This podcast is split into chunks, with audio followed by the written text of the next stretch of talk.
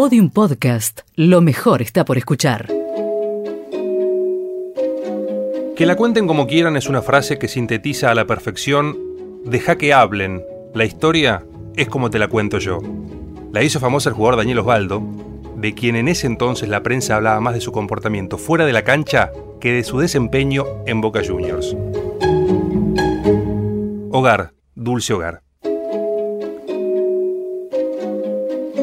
La Copa del Mundo de 1974 se disputó en Alemania, un mundial que contradice a la frase la historia la escriben los que ganan, porque hoy recordamos mucho más al subcampeón, esa Holanda de Johan Cruyff apodada la naranja mecánica, que a Alemania Occidental, seleccionado que finalmente se quedó con el título.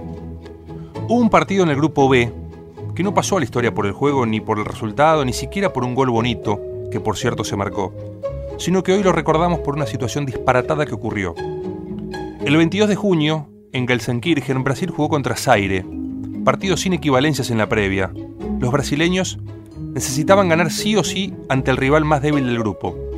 El equipo del Lobo Mario Zagallo había empatado en el debut sin goles contra Yugoslavia, después repitió el resultado ante Escocia, y para poder clasificarse a la siguiente ronda, debía jugar contra los africanos que venían de perder ni más ni menos que 9 a 0 ante los yugoslavos.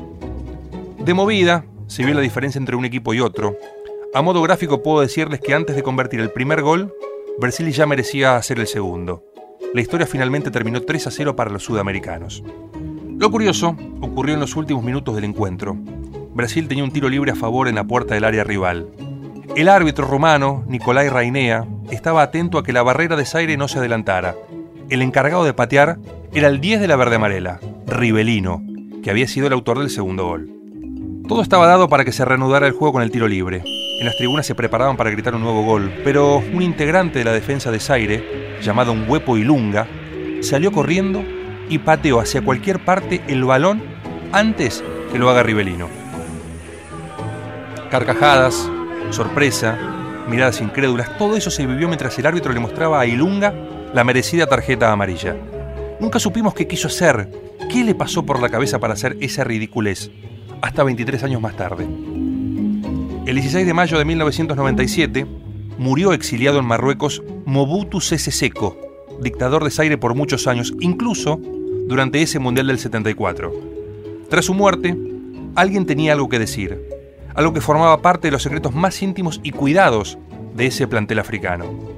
Un huepo Ilunga, ese que se ganó una tonta amarilla por patear la pelota hacia cualquier parte antes de que Brasil ejecutara un tiro libre, habló y a partir de ahí entendimos su comportamiento contó Ilunga que antes del partido el dictador Mobutu les dijo, si llegan a perder por cuatro goles ante Brasil, no vuelven a casa. Y por eso, para hacer tiempo, para desconcentrar al rival, pero fundamentalmente para cuidar su vida y la del resto de sus compañeros, el bueno de Mwepu prefirió ser amonestado. Que la cuenten como quieran. Esa locura que forma parte hoy de los bloopers de la historia de los mundiales no fue otra cosa que un mecanismo de defensa para salvar vidas. Brasil no consiguió ese cuarto gol y el plantel de Zaire, sin siquiera haber sumado un solo punto, pudo volver a casa, sanos y salvos. Todos los episodios en podiumpodcast.com y en nuestra aplicación disponible para Apple y Android. Seguimos en facebook.com barra podiumpodcast y en Twitter arroba podiumpodcast.